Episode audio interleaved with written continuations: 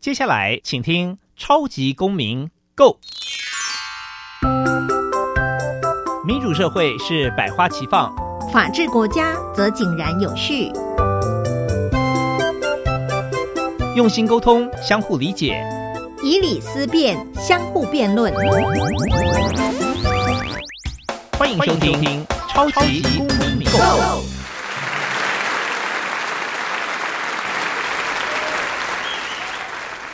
欢迎收听《超级公民购》，本节目由教育部委托，由国立教育广播电台与财团法人民间公民与法治教育基金会联合制播。我是节目主持人夏立明，大家好。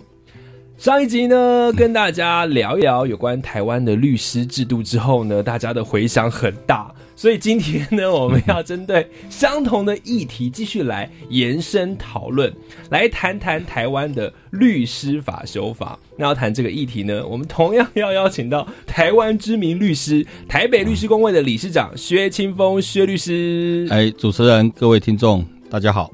哇，律师你好，我们今天呢？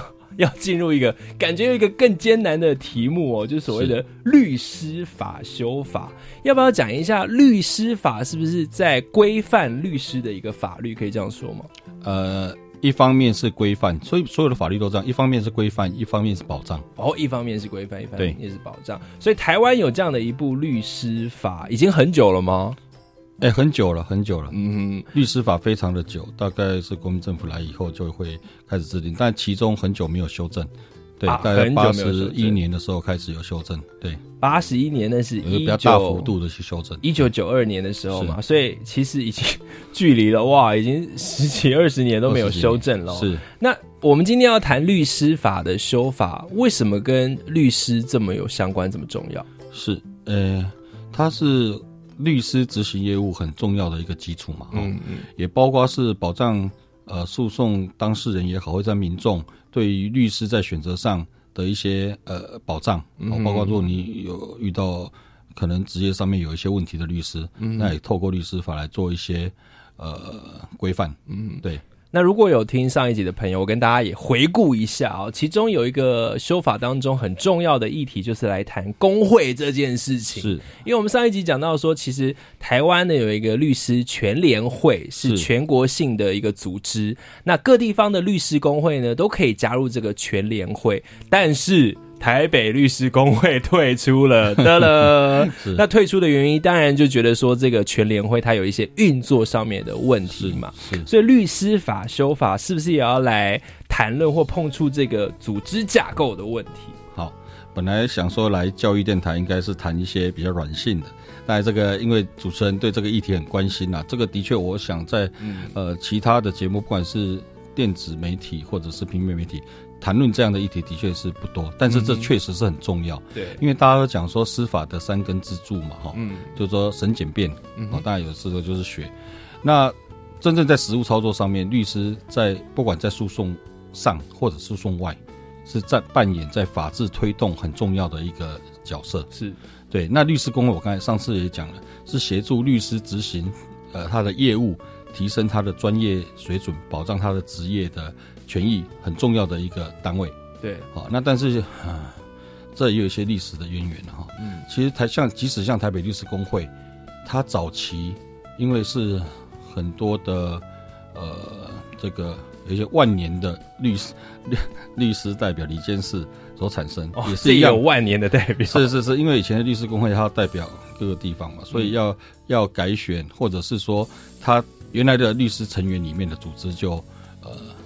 呃，就有一些制度上的问题，是。好，包括之前也跟大家跟报告过，以前早期的律师很少，嗯，比较少的是录取率很低那部分，好，有些那时候可能录取率是百分之零点几的，对，好，都都有，但是律师有很多是不需要经过这样子艰辛的考顾考那个考试，嗯，而可以转任。对，有一些公务员哈，尤其是像军法官啊，真的吗？对，早期是这样，所以反而是很多的军法官转任律师以后，呃，占了律师很多数的一个一个一个一个工作。好，那但是慢慢随着这个整个民主化，呃，大家对法律法治有重视，所以现在律师绝大部分是从呃一般的考试，大家公平去对考选来录取的。对。那所以进入律师工会之后，上一集提到一个很大的问题是说，好，台湾的律师 如果要能够在全国执业呢，就要成为各个地方工会的会员。那各个地方的律师工会的会费加加起来呢，入会费就要五十几万。那再加上每年可能都还要缴几万块的这个会费，那对于律师来说，很多都是真的觉得实在是太夸张了。而且这个跟我们上次上一集提到邻近国家比起来，其实说实在是很落后的。就是怎么我们的律师会需要加入这么多工会，然后或者是说，如果你没加入了，即便你的这个你的代理、你的代理人、你的当事人，他可能就没有办法再聘请你这个律师，这是不是好像有点违背法律的精神？是是是，这个不仅是侵害律。律师的基本职业的权利，而且的的确确影响到民众的诉讼选择权。嗯，哦，但一般律师，尤其跟当事人来讲，是有一个很重要的信任关系嘛。理论大家都会想要找一个可以信任的律师，那当然可以信任律师，通常都在身边。嗯哼，哦，有些朋友或怎么样，所以当然会在同一个区域。那边人家跨区域案件以后，却要找一个可能不是在你身边。你熟悉可以随时咨询，而且要找到一个很远，比如说台南，我就要找台南律师。那要花那么大的这个呃时间成本去沟通，当然现在有高铁，但是很多案件不是用电话或者是现在的视讯就可以联系的了哈，所以基本上的信任是建立在面对面的接触之后。那但是这样的制度其实破坏了这样的信呃信任制度，哦，但而且就全世界来讲，不是只有亚洲而已，全世界来讲，我们这样是独一无二的制度，的确对律师造成职业上造成非常大的一个困扰。所以这也是为什么台北律师工会退出全联会的原因。这是一个非常重要的原因，因为我们认为律师是应该是可以自由职业的嘛。啊，全联会不这样认为吗？哎，对，全联会是认为说，呃，地方律师工会的生存是比较重要。相对起来，其实对于这个议题来讲的话，其实我们呃也做过很多次的民意调查，包括律师律师世界的民意调查，包括政府都做过。政府的一个呃呃上一届的这个政府，他。有做过一个 V 台湾的一个调查，其实有百分之九十四的律师是希望可以单单一职呃单一入会全国职业，是，但是呃现在以来以现在律师法的修正，针对这一点来讲，好就入会制度来讲，是台北律师工会跟其他十五个工会是有有很不一样的一个想法。那但是其实要跟各位强调，其实台北律师工会的律师是占全国律师的三分之二。哦，这样好像很奇怪哦，这样没有，就是如果台北律师工会只算一票，这样子好像比例有点是是是，这也是全联会组织本身存在的一个问题，就是刚刚会跟你讲，因为它是以工会会员做这个做会员嘛，对，所以明明这个以律师，我想呃，律师工会原则上是要协助照顾律师，现在反而是要先照顾工会，而让律师的权益没有得到保障，这样有一点本末倒置了。就是说，对于律师工会的这个功能来讲，所以我们基本上。其实这当然，呃，但很我们跟很多呃地方的律师朋友在私下感情都很好，但是在制度上面，我们还是很坚持，一定要做一个很合理的一个改善。哇，其实单一入会全国职业哦，这个其实好像偶尔都可以在新闻媒体上面，就是如果真的讨论这个律师改革的时候，都会提出来。哎呀，在台湾也提了二十几年哦。其实，在我们看到台湾有司法改革国事会议之后呢，谈了很多法官制。还有检察官制度的改革，其实律师的改革好像是大家没这么关心吗？还是版面没有办法 有这么大？我觉得可能相对来讲，并没有呃关心度没有那么大了。其实我们刚才讲到这个入会制度，其实不是只有牵涉到律师工作权或者民众选择律师权益而已，这其实还牵涉到呃这个呃品质的提升，因为竞争，嗯，而不是像现在用。类似这个呃关税壁垒的保护主义，也能够促进这个法学的交流哦，法律实呃实务的交流，包括很多地方的呃这个律师跟法官，如果都有不同形态的律师跟法官，让法院接受到律师的资讯也是比较多元的，嗯其实就会让整个司法也去理解到说，哎，原来。有很多不同的主张，因为毕竟如果只是都是完全在地的主张的话，其实就会可能会局限在在地的这个想法。嗯，哦，其实是很可惜啦。但我们不是说在地律师不好，在地律师也有很好，每一个地方的在地律师都很优秀。但是毕竟有更多的律师可以去从事在每一个法院从事这个法律的工作，一定会对于不管呃法官或检察官在案件的判断上有更不同的想法。好，我想。律师法或者是这工会的改革推不动，那一定是卡在立法院嘛？那为什么卡在立法院？那熟悉台湾政治的人太清楚了，那就是因为有利益团体的游说嘛。那不过当然，其他地方律师工会这样听起来，站在他们的立场，哎，担忧也不是也不是没有原因的嘛。第一个是说啊，今天哎，如果真的是这样子的话，大家都可以跑来我们这边执业，可能会影响到我们地方律师的权益啊啊，或者是说这样开开放单一入会之后啊，大家不都都去台北登记了？那我们其其他地方的那个地方工会啊，不就？我们可能就也没资源，我们的权益会受损。哎，这个主持人真的讲的太深入了，显然是有深刻的这个了解。这正是反对者的一方的说法。嗯，但是哦，如果大家仔细想一想，好啦，那为什么地方其他地方律师工会不能到台北来执业？他们有那么多优秀律师，为什么不是来抢？啊，你们台北人比较爱告来告去啊，我们乡下案件比较少啊。呃，乡下案件比较少，但是如果哈，大家知道吗？以现在台湾的这个律师费的这个收那个收取的方式，台北的律师的收入，呃，这个每一个案件的收入，因为很多成本上面的考虑嘛，包括这个房租啊，各人事成本，其实是远高于其他地方。那每一个案件上来讲，嗯，它的收费的。这个呃，这个呃，就是每一个案件的收费其实是远，应不能说远高于，是高于其他地方很多的。嗯嗯。哦，像一般很多中南部的呃人说，他们一个案子是大概收费呃四五万块已经算不错，可是，在台北的话，可能要收到呃八九万甚至一万七八万，反正就一定一定高很多。那大家想到一个问题，以人民来讲，一定如果你买东西一样的东西，你会买便宜还是买贵的？还买便宜的，是那理论上为什么不是我们台北的律师去担心其他地方的律师，因为他成本比较低，可以用比较低的费用让民众去委托他。嗯，对，如果是一样品质的话，对，对不对？那现在反而是大家害怕，我台北的律师到其他地方，那你就要想想说，那为什么其他地方的民众愿意呃付给台北律师比较高的费用？这个原因在哪里？那那可能品质就有差。我们不能这样讲，我刚才已经讲说说。不完全是这样，但是，呃，其实我们这个制度推动是一个自由的竞争的一个方式，才能够让很多优秀的律师到去各地让帮这个民众来服务了。其实最。原始的一个目标是这样子，其实说的很好，因为当然对于民众来说，我当然要优质的律师啊，那有竞争，律师才会进步嘛。是，那前面刚才上一集有讲说，其实律师还要进修啊，或者是还要想办法啊，提升自己的技能啊。啊，如果你都可以在那边呃，好像躺着爽爽的，不用进步。那当然，很多人会，他可能就没有这个动力了嘛。那所以这个其实还可以从一个方面切入，就是蛮明显的。因为据我所知呢，我这边手边有个资料，上次讲到说这个工会有一个很大的功能，嗯，是要协助律师嘛，让维持律师的独立性，对，而且甚至有时候要协助律师来跟制度不合理的制度对抗。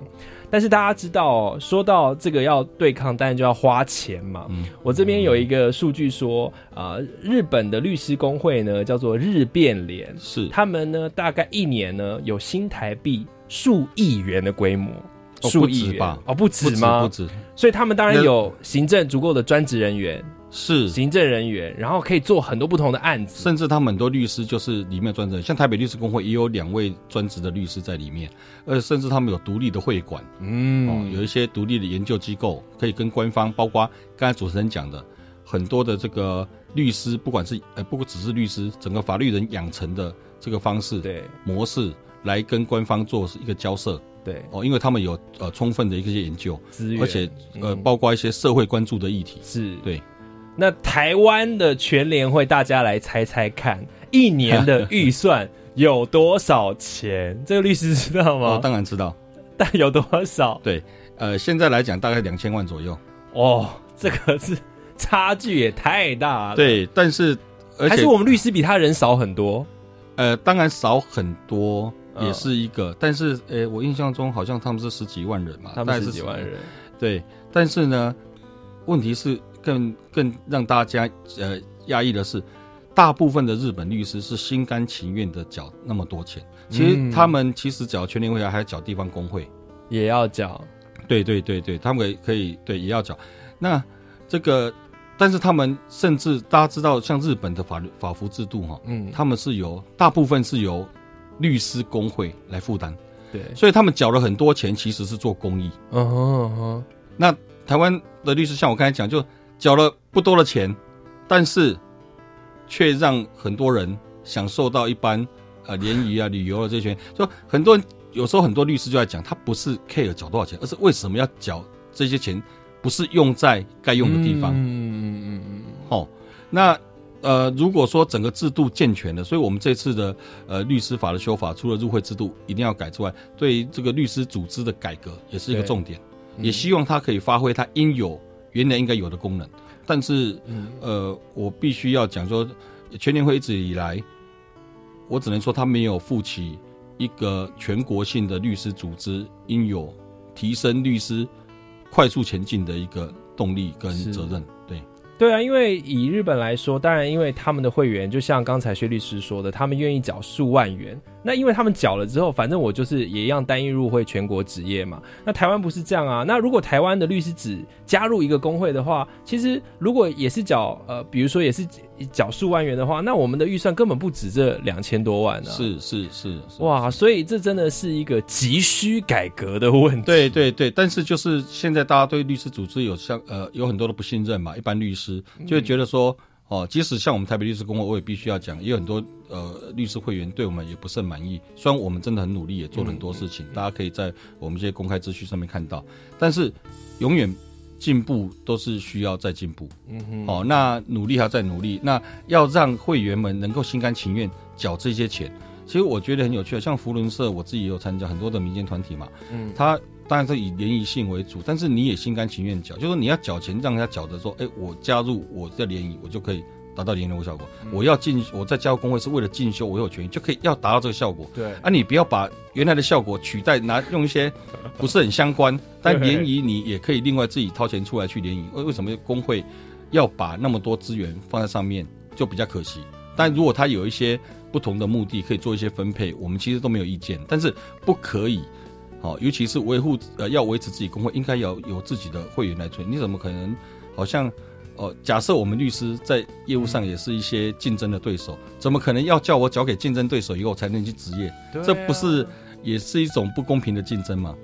所以台湾的律师的全联会真的是缺乏人力、物力，也没钱。对对对，而且就说，因为老讲，就是因为有很多的呃呃不同的声音，其实呃他们也很难，有时候也不容易整合，所以很多的想法，其实在全年会都会是用一些比较保守的方式来做一些处理，这也很可惜啦。对啊，因为其实我们常常在新闻媒体看到，可能呃，我们当然看到常常发言的台北律师工会或民间司改会，是，全联会其实很少听到他有站出来为什么议题法，偶尔还是 哎，这个就是说实在，我自己从年轻当呃这个律师，呃，不管哪一件律师，常常都会被认为说，呃，全联会没办法代表一个进步的声音，甚至不是，甚至是一个保守而这个影响到制度改革的一个力量，这是很可惜的。那我想问，那法务部呢？啊，政府部门不是应该也要跳出来我觉得政府部门很有，趣的一点是，之前在戒严时期，我相信管制比较多，但是其实，在后来慢慢的情况之下，法务部对于这个呃律师业务，当然他人力很少，大概只有一两个科员有在处理。对，那包括很多影响到律师发展的一些业务，基本上是呃放弃而置之不理，甚至对于很多律师制度的研究也没有做，包括很多调查哈，你大家在讲说，现在请问一下律师到底收入多少？对知道，甚至对于律师的人数，一直以来也都有不同的标，也也都搞不清楚说到底实际上确定有多少人。那那这不是法务部失职吗？我们因为可是律师又相对来讲，他也不希望法务部来管。管太多，对哦，就是在这种情况之下，变成法务部好像就呃也不知道怎么管，那也没有一个发展，这很可惜。因为但是很多的目标是长远制度的建立。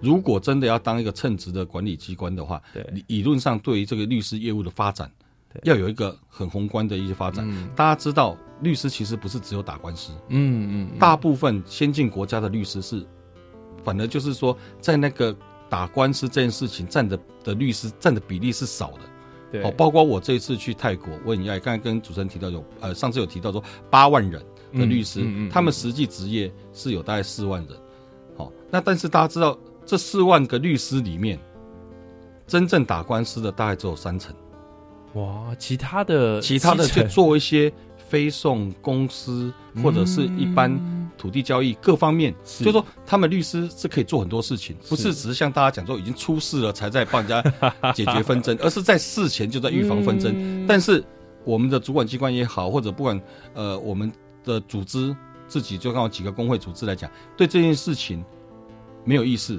就算有意识，也没有能力去行动，很可惜啊。我真的不敢相信法务部的立场是这样哎、那我我这样问好了，所法务部支持单一入会全国职业呃，吗？法务部 以现在他们的版本是不支持，而且他们啊做了虽然做了一个修正，事实上我们觉得非常的落伍，所谓的叫主先驱制。那甚至对于这个呃，我们要求要做一些修正，他们都大概都说啊，反正你们律师工会自己协调好就好，也没有办法提出一个前瞻的解决方法，所以才会让律师法某个程度来讲，现在修正我们提出发动这一次的争议，大概也两三年了，但是一直停在立法院。嗯哦，当然立法院要讲起来，我们也也感到很大的这个失望了哈。就说很多的这个委员，一方面跟我们说，全世界这样也应该这样做，那这制度应该是这样子发展没有，但是那还是要考虑到各地方的工会的声音，所以呢，就一直延宕、延宕再延宕。哇，这个我们应该，因为我相信一般人对于立法委员他是否支持这个制度，可能也不一定了解。我们可能也需要列一个名单。那我们现在不是有一些立法委员他是有法律专业的吗？哎，是啊，但是我们有一些法律的委员也因为不是，呃，就是不同区域呃或者地方出来的，哦也有受到一些影响。但是这很可惜啦，因为老讲，除了这个制呃呃入会制度以外，其实律师法要修正的地方还有很多哦。我刚才有讲嘛，律师法修正两大块，一方面包括工会律师本身的，另外一方面是包括呃对外面民众可能一些权益的部分，其实都跟律师法修正有关。嗯，对好的，所以我们 看来这个单一入会全国职业这个问题哦，如果没解决的话，哦其他问题感觉都有点变成是，当然其他问题也相当重要，但这是是一个根本性的问题。是是是，其实很多人他会觉得说这是你们律师界的内斗，或者说你们律师界的分配权呃权利的这个分配、利益的分配也好，但是其实没有想到这本质上的问题。嗯如果一个律师你说要维护正义、维护公平正义，对但是连自己的这个律师制度都不是一个公平正义的律师制度，又怎么去维护别人的公平正义？啊，这说的太好了哦。所以呃，真的哦，这个这个议题需要更多人来关心哦，或者是是说律师之间真的啊，台湾这要取得共识可能不容易哦，应该是要有一个有领导魄力的是是，机关出来协要有一些前瞻性的想法，而且老讲嗯，我们这个事情也不需要太前瞻，因为全世界都这样，为什么？现在反而不只是全世界这样？包括台湾很多专业团体啊，老讲以前因为管制的时代，也很多是要要求重复入会，是哦，因为这样子让这些专业人不太容易到处跑。嗯当然，那但是其实，在民国呃，就尤其最后一个是会计师法，对会计师法也修正了，就不都是单一入会了。以后我真的不晓得有什么原因唯唯唯这个律师工会这件事情 需要如此坚持。哦，因为所有律师工会现在所有律师主张提出的问题，全世界的工会都会遇到，国内的其他工会也会遇到。对，那为什么大家都可以解决，就唯独我们的台湾律师的工会没办法解，没有办法处理解决？哇，这真的太奇妙了！所以台湾的律师朋友们，团结奋起吧！好，大家看来哦，那先解决这个根本的性的问题哦，其他很多后续的问题才能够真正得到处理哦。那当然，这个问题是谈不完啦。是那这一节稍微休息一下，我们下一节其实还要来看一个二零一八年的司改重点，就是修订律师法，落实惩戒跟淘汰机制的重要改革工作。待会回来。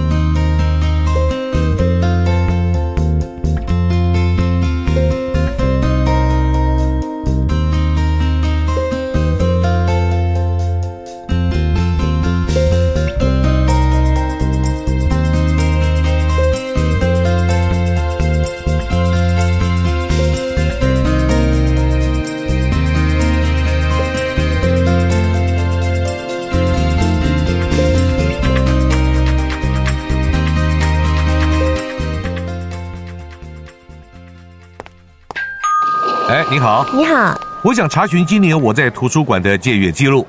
抱歉哦，我们图书馆不提供这项服务。哎，可是个人资料保护法规定，各自当事人拥有查询、阅览或请求制作副本的权利耶。阻止各自本人合法查询资料，有违个人资料保护法，会有行政处罚和民事赔偿责任哦。哦，各自本人有权利任意拒绝不可行。以上广告由法务部提供。Of how beautiful Taiwan must be. and one of 来台湾放轻松，看美景，体验在地文化，学华语，配合台湾丰富有趣的节庆，教育部开发可以直接跟当地民众交流，亲自走访台湾各地的客游城。诚挚邀请各国朋友来台观光学华语，一边玩一边学。上网搜寻“台湾观光学华语”。以上广告是由教育部提供。我的同学因病失明，但他在经过重建技能培训后，和你我一样，喜欢园艺，喜欢烘焙，他也爱逛街，爱阅读，更用心投入工作。他失去的是视力，而不是能力。我是方念华，请支持有声书推展学会视障者就业计划，支持专线零二二三八九四九一五。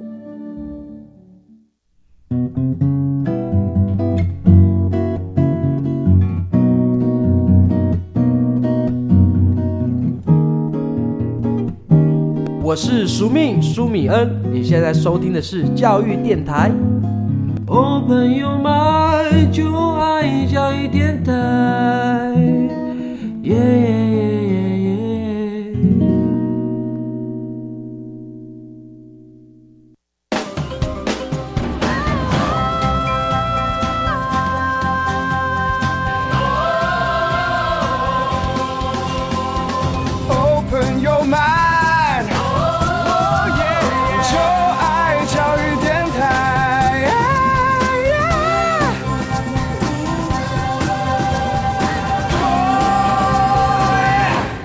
超级公民购，我们今天呢要聊的是台湾的律师法修法。不要以为跟你没关系哦。我们上一节听了台湾的律师制度或者是工会，如果不完整的话，是会影响到所有人，因为所有人都有可能是法律当事人嘛。如果你的律师处在一个不公平、不正义的环境，他怎么有办法帮你要求公平跟正义？所以很多议题都是我们要关心的、那下一个呢？我们在这一节要谈的重点呢，其实我觉得民众应该会更有感，因为呢，我们有时候现在常常讲说啊，有什么呃恐龙法官啊，可怕的检察官啊，其实，在社会新闻我们有看到，就是有一些时候呢，这些法官或检察官他们退下来之后呢，还是继续担任律师。是那或者是说，当然各行各业一定都会遇到呃有不适任的人嘛，不适任的律师当然也有。那我们现行的律师法里面，是不是它的这个淘汰机制或者是惩戒机制还不够明确？呃，这部分的确有主持人讲的问题啦，就是说很多的这个司法官他在任内出了大问题，甚至是很严重的问题，但是只要他具备符合这个律师的资格，一样是被需要让他入会去执行律师业务。哦，那不过现在经过司法国事会议，还有我们律师法修正这部分，倒是各个工会大家都是很支持了哈。嗯，就是说希望这些呃素行不良、有污点的这个证人，他不能呃退下当律师，律师界不是这些司法官的回收回收桶。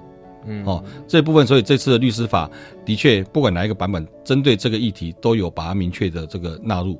对，那事实上也有几个工会，包括像台南工会、台北工会，还有台北工会，都曾经拒绝过这样的律师，呃，要这样子的人来入会。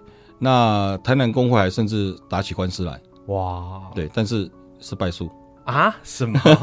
就是因为限制上有一些问题，可能法院的见解不太一样，呃，也不是说不太一样了，法律那个法官可能也不很熟悉这个议题，那但是看到这个呃这个呃律师法相关的规定呢，他还是认为说还是必须允许这样律师来入会，但是我们一直认为这样有争议了。对，因为这样好像有点莫名呢，就好像是说，哎，好像哎，你当法官，呃，大家觉得哦，好像哎，这是很很不错哎啊啊，当不好啊，反正你再回来当律师，那奇怪怎样？当律师是比较差，是不是？哎，没有，而且这样子的法官有些说不定还会有一些民众误以为这样呃人是不是比较有办法？哦，他有担任过法官、司法官，对对对，会不会也有一些关系？其实台湾还有一些这样子的迷失了。哦，真的啊，所以哇，这方面真的大家要再思考一下。那另外呢，不适任的律师，我自己蛮好奇的，对，怎么样的律师会有？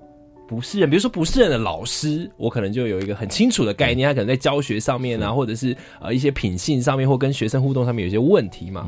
那不是任的律师是怎么了？对，其实像现在，因为律师呃从事律师工作的人的律师大概也有大概八九千位全国。那其实以台北律师工会来讲，每年大概也要处理大概一百件。左右或者是以上的这个律师的伦理风纪的案件，嗯好，那一般民众大家如果遇到自己的律师真的产生了一些问题，包括呃有一些疏忽或者是违反律师伦理规范，那大家都可以跟律师工会来检举。那我不用去告我的律师。呃，老想这也是某某一种形式，也是告的，因为等于是要让这些律师，呃，如果真的有不良的，那也受到应有的这个，所以可以跟工会检举。是是是。那工会会怎么处理？那我们以台北律师工会来讲，因为它是处理全国最多的伦理风气案件，它有一套的制度啦。那如果民众真的检举相关的事实，那其实工会会去做调查，会有一个先一个呃三的调查小组做调查。那调查以后，如果经过伦理风纪委员会啊、理监事会同意，就会送到律师惩戒委员会。对，那律师惩戒委员会之后，呃，如果这个被申诉、被惩戒的律师有意见，还是可以上诉到这个呃律师复审委员会。那可是会不会有民众质疑说啊，你们律师当然帮自己人呐啊，或者是说这个这个委员会是比较像一个和解的委员会，还是它比较像法庭？就是说我真的可以提证据说这个律师就是不适任，或他在帮我在诉讼期间他犯了什么什么错误？是。这个很有趣的是，像这种惩戒的组织，不是只有像律师工会了，像以前会计师工会也类似。那结果大法会解释认为，类似的工会是有类似的这种组织是有法庭的性质。因为刚刚讲，就是在我们工会的伦理风纪的处理的调查小组，或者是伦理理监伦理委员会，呃，这个理监事会决议通过的。这个部分属于一个行政，比较属于行政上的调查。可是到了这个我刚才讲的呃律师惩戒委员会，其实它是隶属于呃台湾高等法院。对。然后再上去的复审委员会是隶属于最高法院。哇。那里面的成员有法官、律师跟学者。当然，不不可呃讳言的是说，其实里面还是有很多的律师委员嘛哈。会不会有呃这个所谓的这个官官相护的情况？老老实讲，啊，你们都是学长、学弟、学姐、学妹啊。对，所以说，呃，不过老讲惩戒的案件成立的还是不少，但是，呃，这部分不是，呃，应该也是有一个改进的空间呐。所以也有人在提议说，是不是要成立一个独立的委员会？嗯，哦，独立的一个呃，这个这个这个律师惩戒委员会。但是以现行的律师法来讲，是维持现在的制度，就是说我刚才讲了哈，从律师工会啦，到这个惩戒委员会啦，到这个。呃，复审委员会，呃，但是也律师法做了很大调整，就是让它法庭化，对，哦，让它呃民众也有到场陈述意见的机会，因为现在比较没有法庭化，让是由这个委员会来决定它的程序，嗯，哦，那这样子的程序或许呃也不也不是那么的严谨啊，对。那我的问题就是，其实，在这样的伦理风纪案件里面，比较常见的有哪几种？可以跟我们讲一下吗？可以啊，像一般来讲，当然，像台北律师工会呃来讲，比较多的案件是很多处理到利益冲突，律律师利益冲突，或者是利益冲突。呃，譬如说，呃，你曾经被甲方咨询过哦，然后后来你却去当乙方的代理人。哦，那不就是我好像有听过黄国昌委员咨询国内一个知名不？呃，但是这情况有一点复杂哦，不是大家想象那么简单。因为每一个人，比如说我，你你来咨询我的时候，我还不晓得你的身份，那我要接案子之后才知道说，哎，我变成对照哦，有很多种状况啦。是哦，但有一些律师，我想。大部分律师现在都会稍都会注意这个事情，或者是说我是你这家公司的法律顾问，可是我们同同事务所其他人是你们对照的法律顾问或者是代理人，哎，这样也有利益冲突。但是有些因为这就牵涉到很多的事务所控管没有那么仔细，对，因为每个律师都很忙，每个律师的业务当事人都特定。那我有时候也不晓得我其他律师在怎么样。啊，像我们事务所不要谈，因为我算是我呃。原则上是以我为主，所以大部分客户我大家都了解。但是有些事务所他可能有很多种不同的呃负责的律师，那就产生一些冲突的状况。哦，所以当你的当事人发现说，哎，奇怪，你帮我辩护，可是你之前帮我的这个对手，你也是他也是你们的客户啊。是。这时候如果这个律师没有主动去避免这个利害冲突的话，可能就会是遭到检举嘛。对对。那还有一些就是呃，律师也有可能在办理业务的过程里面有疏忽的地方。呃，也有一些律师忘记上诉或者一些期限，所以这这这个对律师专业来讲是一个还蛮严重的事情。忘记上诉也太扯了吧？嗯，对啊，可能这事情比较多，但是当然这不是一个借口了，所以这样子的案子也会被惩戒。哦，所以听起来大部分都是专业上面的一些问题，是是是是伦理风纪大部分专业，但是也有一些是呃呃伦呃，譬如说。呃，比较不会有什么道德上面。呃，有，其实伦理风气就是一个道德，它不只是一个法律，因为有一些比较抽象，譬如说你，我们最近就有一些，譬如说你在诉讼或者诉讼内、诉讼外，可不可以去批评对方的律师啊？哦，讲一些呃这个讽刺或者什么方面影响到律师尊严的事情。哎，这常常有在媒体上都常看到。对，这个有有些哈，这个这就这是律师啦，但民众有时候会批评那种，如说律师去批评。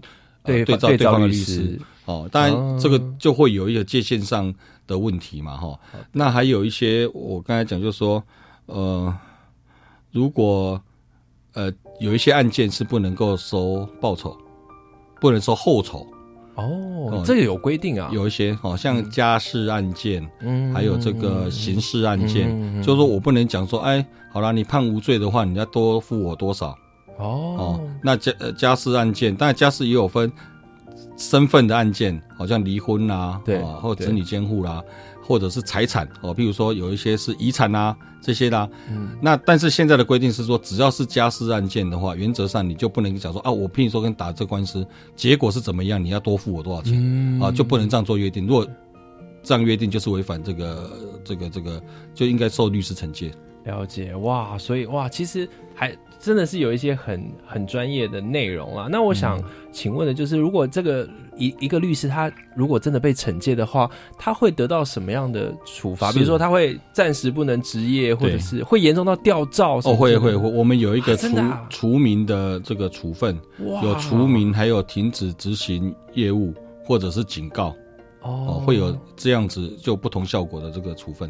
哦，所以其实这样的申诉还是有用的。如果一般民众真的遇到很夸张的律师，是他是可以跟委员会来申诉的，跟律师工会。当然了，其实我还是要讲，就是说，其实以现在律师法这一部分，当然是我们觉得以律师自治来讲嘛，哈，很多这种应该是要信任律师的专业，尤其是我讲我们的法律的这个素养，应该是比政府机关不会比政府机关差了。对，所以呃，刚刚讲到就是说。其实，像律师工会，现在其实很多机关也是尊重，但是其实不是只有律师工会，在法律上，现在连检察署。还有法律辅助基金会，当然法律辅助基金会必须你是要法服律师，而且是法服的案件，那当然他要控管，所以法部分。那检察署的部分，我们是有点意见的。我们认为说，因为常常律师跟检察官会在诉讼上是变对照嘛，哈，在诉讼攻防的一方，那又要要去惩戒律师，会造成这个武器的不平等。对，好，所以这部分我们是比较反对，而且现实上，现在大部分的检察署也会把案件请律师工会来处理了。嗯，对，但是有一些敏感的案件就不一定了。好的，所以嗯，这一节我们就了解了有关于这个律师法在修订的过程中，其实对于惩戒或者是淘汰不适任律师的，他还是有做一些处理的。是，那我们待会稍微休息一下，我们回来其实要来谈一谈，其实律师法修法里面呢，还有一些很其他很重要的项目。好，马上回来。老传说这海上我都看过，老传说这海浪我都触摸过，老传说这海我都生活我已全然看透，没有什么想要做。汪洋说与你没有摘过，汪洋说深水你没有秋千过，汪洋说对岸村庄你没去过，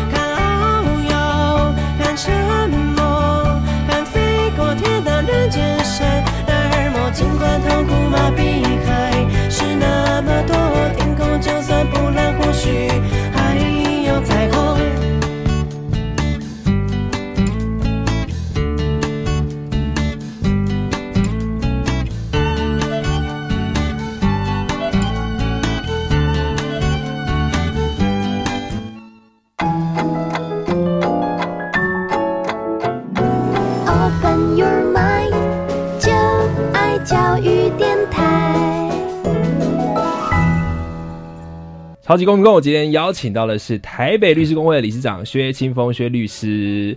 律师呢，我们在这个最后一节啊，要来聊一聊，其实律师法的这个修订里面还有几项，我自己觉得蛮好奇的哦。一个是有关于律师资讯公开，还有律师公益服务精神。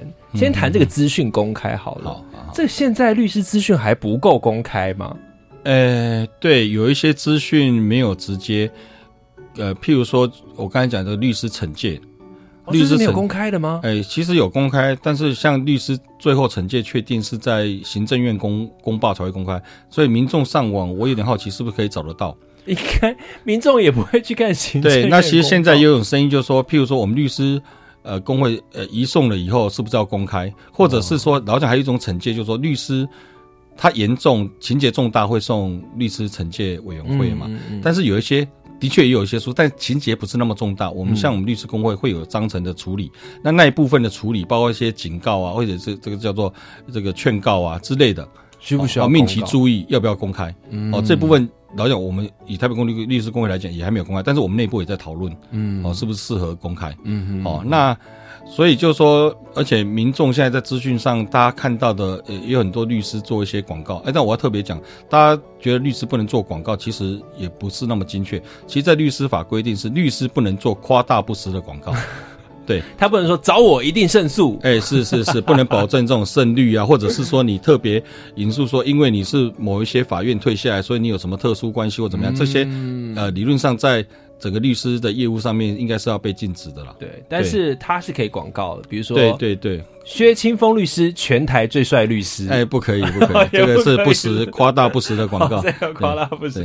好，所以哦，所以有一些关于律师资讯公开这个，啊，这个讨论蛮有趣的。对对。再者是有关于律师公益服务精神。哎，我我再讲一下那个律师资讯公开。好好。其实它很重要一点就是说，因为现在的市场上的确也很多律师，但从以前到现在，其实都应该。呃，基本的公开了哈，就是让人民在选择律师有比较好的资讯，嗯，的选择权。因为有时候，因为现在大部分的律师是靠口耳相传嘛，是哦。那有时候甚至你不知道口耳相传，随便看了招牌就进去，就一次选错了，可能你自己的这个呃很很重要的权益就受到影响了，不管是刑事或民事，甚至其他的案件。哦，所以资讯公开对我们来讲，我们台北律师公会非常重视这件事情。对，因为我我现在我连。不管吃什么东西，或去看，连我最近去看牙医，我都要上网看一下网友的评分。我是还没找过律师啦，我不知道。对，但是律师这牵涉到，就是说还有很大的问题，就是说有没有像医师一样各科专专业分科。嗯，那但是这也牵涉到台湾律师市场是不是够。足以容纳那么多，这个也有些理论上的讨论。哇，所以有很复杂的面。对对对，因为韩国也有一些尝试，也不是看起来不是很成功，所以这部分应该还要再继续讨论。对，嗯，好，我相信这个对于民众来说非常非常重要。那再来是律师公益服务精神，是说要规定一个公益时数吗？每个律师你一定一年要接多少的公益案件？对，这个比较接近很多国外有一些 proponal 的律师 proponal 的公益的时数。呃，理论上当然会有这样的需求，但是以律师界的反应来讲了，律师界说啊，你哪一个专门职业的行业，嗯，有要求说医生是不是要公益？哦，这义对耶。然后有没有其他会计师要专业？当然有一些人是他本于热忱，但是是法律上的强制，是不是需要？这是一个内部讨论。但是很重要就是说，呃，大家会觉得，而且国家你又没有对律师有特别的照顾。你也是放着他自生自灭，像我刚才讲，对不对？那还有做公益，对，还有做公益。大家我们以业界来讲，的确充斥了这样的声音。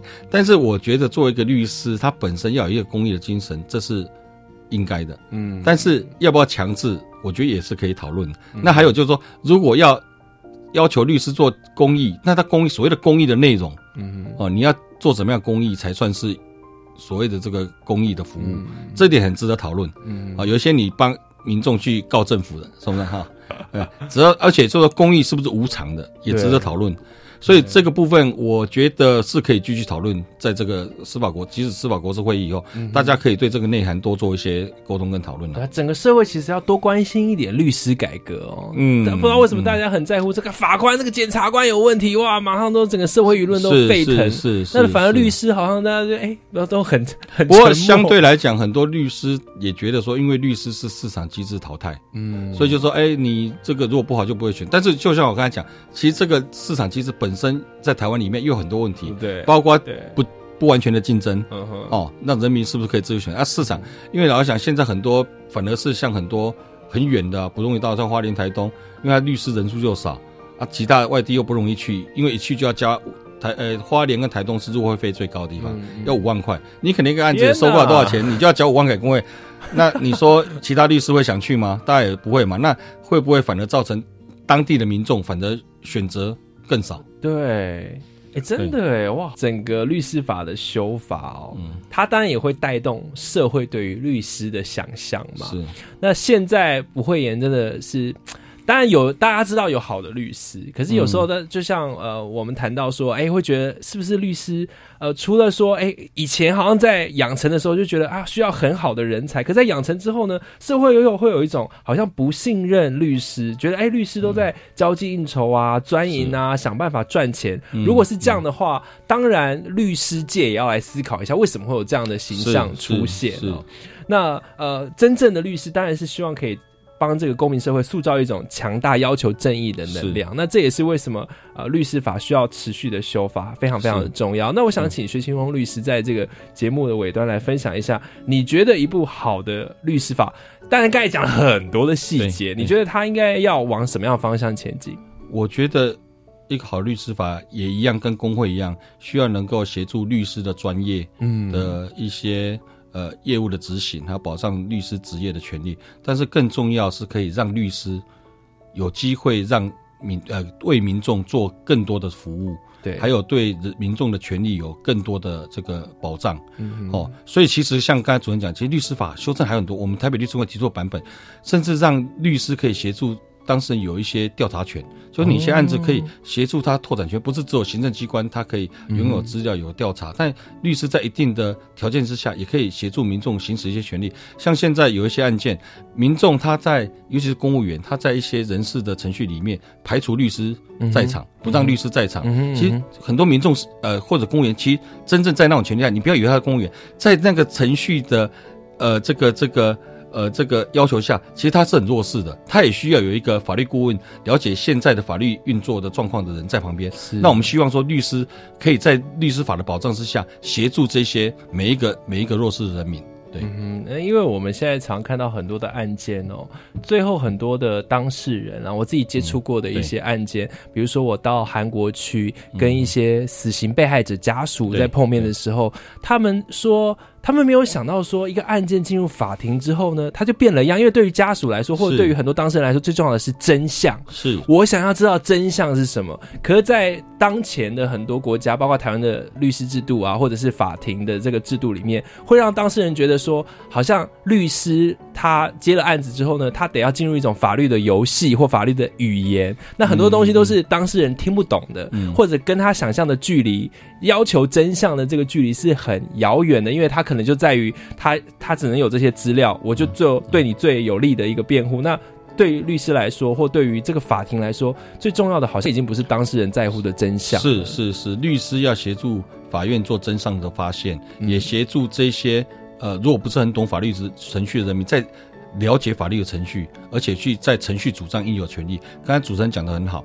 呃，其实律师大家都觉得好像帮很多坏人来做辩护，但我先讲哈，就是说坏人没有经过审判之前，其实应该都一视平等了哈。是是，但是这些被告的权利应该保障，也要尽力保障。但是相对来讲，被害人权利的保障也很重要。嗯所以像我们台北律师工会，被害人也有被害人保障委员会。对，哦，就说各种角色都需要律师的协助，嗯然后其实最后判断就是让法官在一个充分秩序下做一个正确的判断，真相得以呈现。嗯那这个权利是保障。可以保应该保障的人，但是在没有被法院判决之前，大家都是应该被保障的。是是是，所以呃，真的律师法修法，它这太重要了。是是这这可以让整个台湾的社会提升，就在于这个修法能不能通过。嗯那当然聊到这边呢、其实回头呃，在节目的最后，我想要问问薛律师哦，你职业了二十几年，嗯现在也是律师工会台北律师工会的理事长哦。嗯这个这份工作对你来说，你觉得你会不会觉得很疲累啊？啊，你讲的很对。我 上次在跟我们呃呃律师朋友们说的一句话，就是说律师是一个辛苦的行业，嗯，但是其实它是辛苦也有代价，只要你好好努力的话，就可以让你的初衷可以去实现，尤其对于正呃公平正义的想象。嗯哼，当你看到一个弱势的人民因为你的协助得到他应有的权利的时候，我觉得那个成就感也好，或者是说你对对于这一辈子的人生的一个价值，是一个相当大的肯定。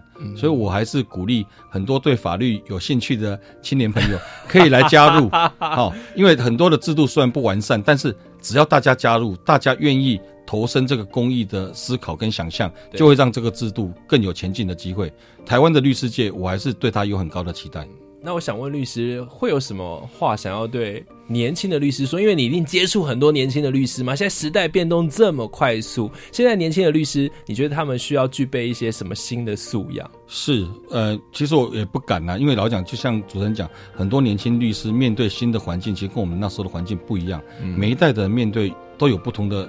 呃，这个呃困难跟挑战，但是我觉得，呃，律师们，包括年轻的律师，就是要有勇气面对这一切，而且要克服这一切，而且更重要的是，不要以为自己的案件处理好，如果都就就是可以让这个制度更好，这当然很重要，但是更重要，像我刚才讲，如果大家也愿意拨一点点时间，关心这个社会的弱势，关心这个公益，关心这个制度，我相信才会让这个律师界，呃，有更前呃让。这个律师的制度也好，或者是这个律师的发展是有更好的一个呃境界了。